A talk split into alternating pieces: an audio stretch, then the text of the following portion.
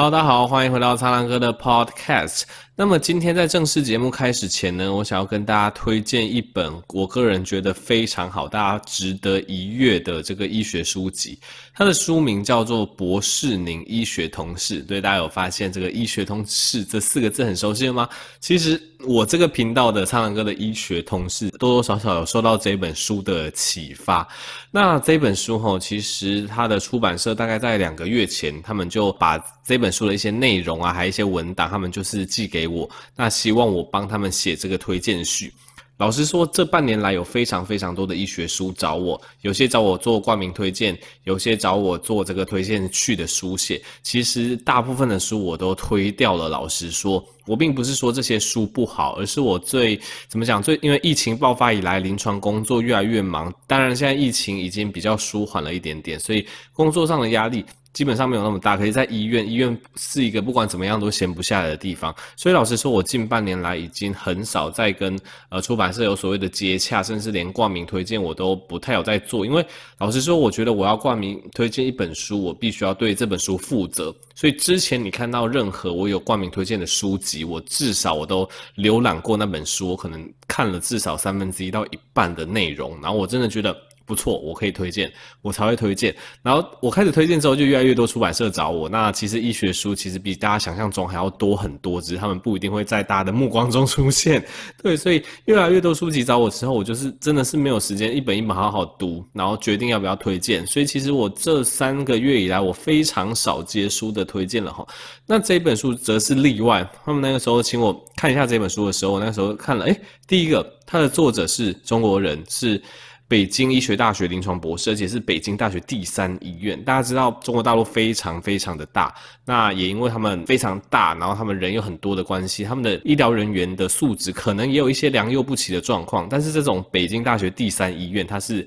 三甲医院，也就是中国大陆最高等级的医院，所以有点像是台湾的医学中心，所以它的地位跟它的技术基本上是呃没有什么好诟病的。然后又是里面的 ICU，就是重症医学科的医师。那重点是这本书在中国大陆也获奖无数，它等于是得到了呃，应该是二零一八年还是二零一九年的中国好书奖吧，就是一个一本非常厉害的医学书籍，就是在同一个年度里面就只有它中奖。那它里面真的写得很好，它的书名叫做《博士宁医学通识》嘛，所以其实我觉得他写这本书的出发点，跟我当初写这个唱歌告诉你九十趴有关于修命医学，但是没有人教这本畅销书的出发点，其实非常的像，就是想要科普世人，就是尤其是没有医学专业的人，让他们具备最基础的医学知识，那可以为自己的健康多负一些责任，那也可以促进大家身体健康。他的第一章在讲这个理解医学的前提，就跟你解释什么是健康，那什么是医学？第二章跟你讲人为什么会生病，跟你说我们人体本来就有很多细菌啊，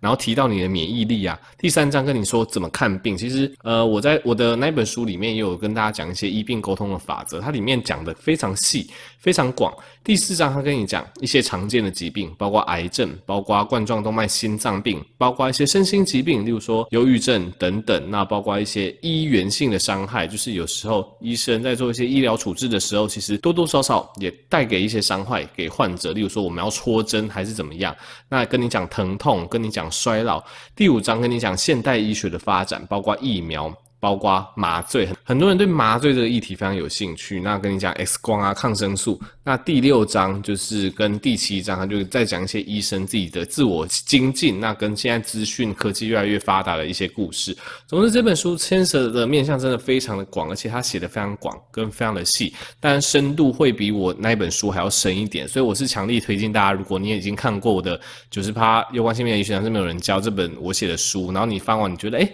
你对一些医学科普还。蛮有兴趣的，然后我会建议说，如果你想要更进一步了解自己的身体，了解一些健康议题的话，可以购买《博士宁医学通识》这本书，真的写得非常好。好的，那我们就进到正题。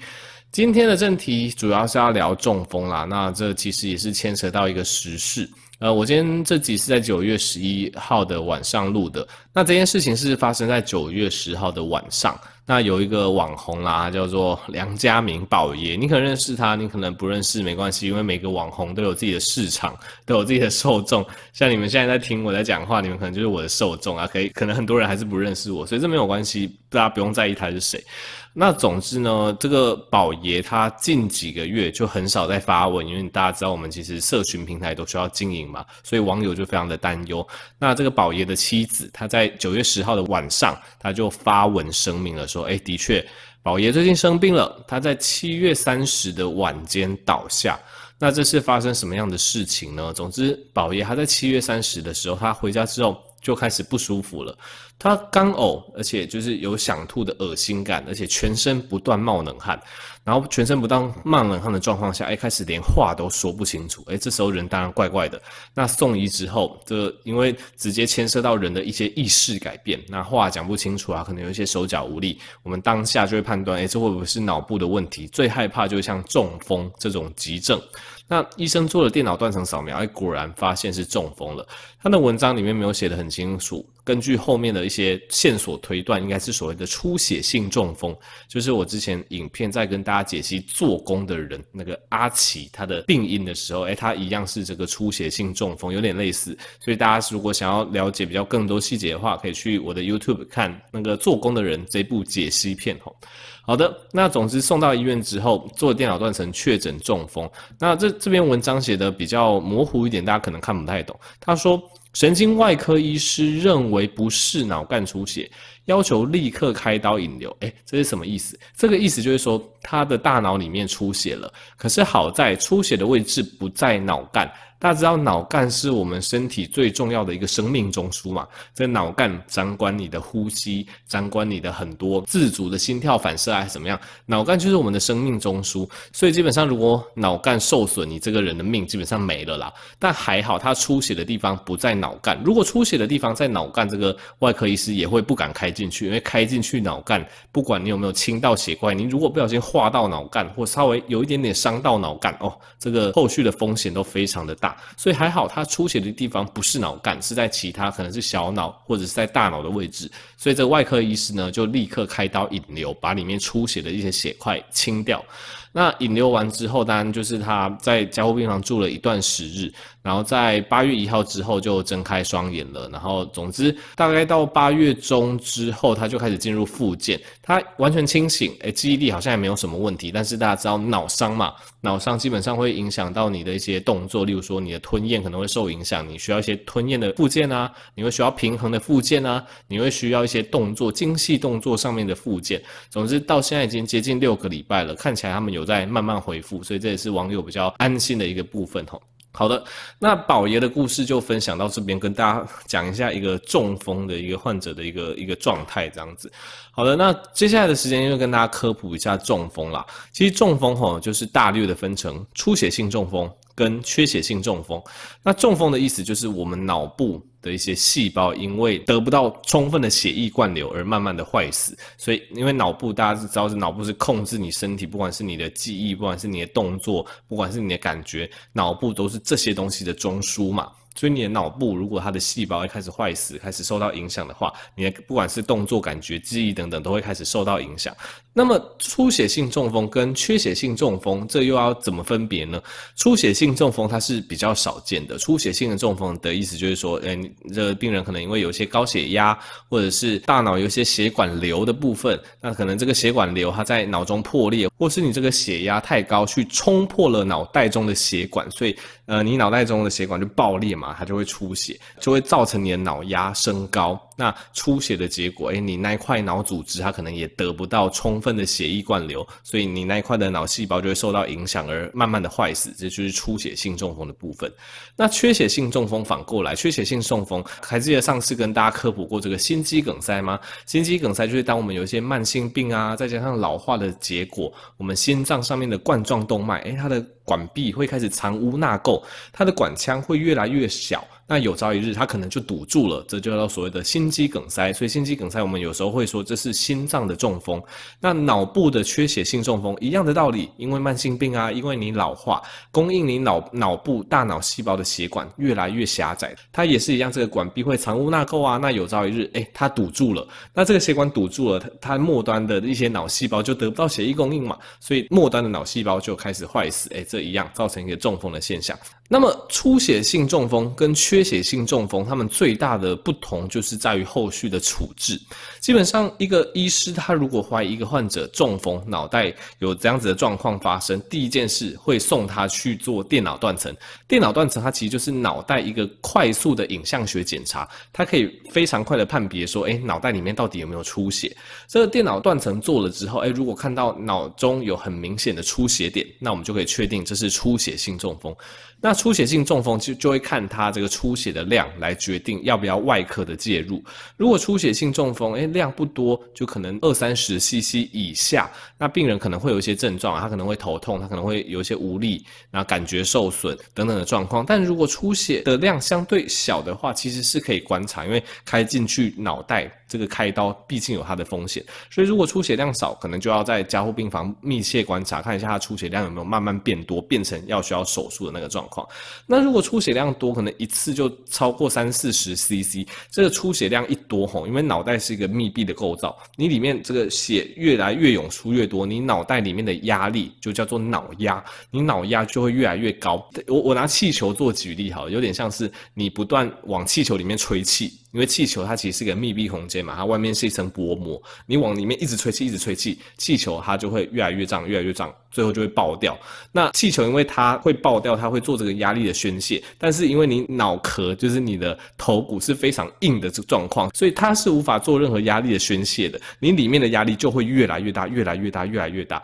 大到一个程度，它会影响你整个大脑的血液灌流，变成你整个大脑的脑细胞都没办法得到血液供应，等于是血液已经进不去了。因为里面压力太大了，所以就变成诶，如果出血带有一定状况，就要赶快开刀引流，把里面的血块清一清啊，然后可能稍微把头颅拿掉一块之类的，让里面的压力宣泄掉，减少，去保护你剩下的脑细胞这样子。所以基本上出血性中风就会依照出血量的多寡去决定要不要做开刀引流这个动作。那很明显，这个宝仪他就是因为出血量大，所以变成他要去做开刀引流的手术。那反过来，缺血性中风呢？因为缺血性中风它是血管堵住，所以这时候外科手术进去介入的这个角色就没有那么大了。那缺血性中风，我们平常常常做的一个治疗方式，就会打所谓的血栓溶解剂。如果你在中风的黄金时间三到四点五个小时内，我们去施予这个血栓溶解剂，就去打这个血栓溶解剂，哎，就会可以赶快把它堵塞的血管给疏通掉。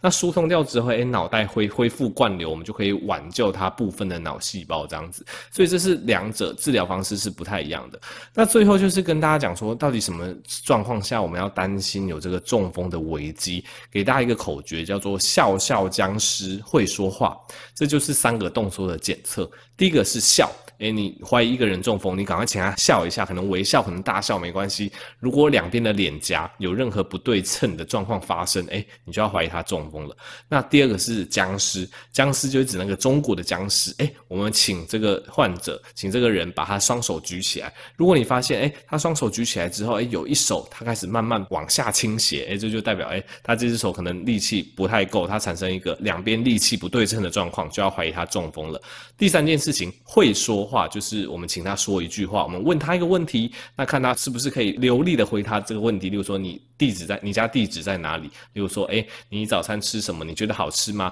赶快问他一个问题，哎，看他听不听得懂，看他说不说得出口，看他讲话这个咬文嚼字是不是正确的。哎，如果讲出话来，哎，这个词不达意，或者是他讲出来的话，哎，变成含卤蛋，跟他平常讲的话完全不一样，哎，这个你就要小心他中风了。所以，笑笑僵尸会说话，这个口诀就。教给大家辨识中风，这是非常重要，因为中风有这个黄金治疗时间，如果拖下去，常常脑袋就会不可逆的坏死。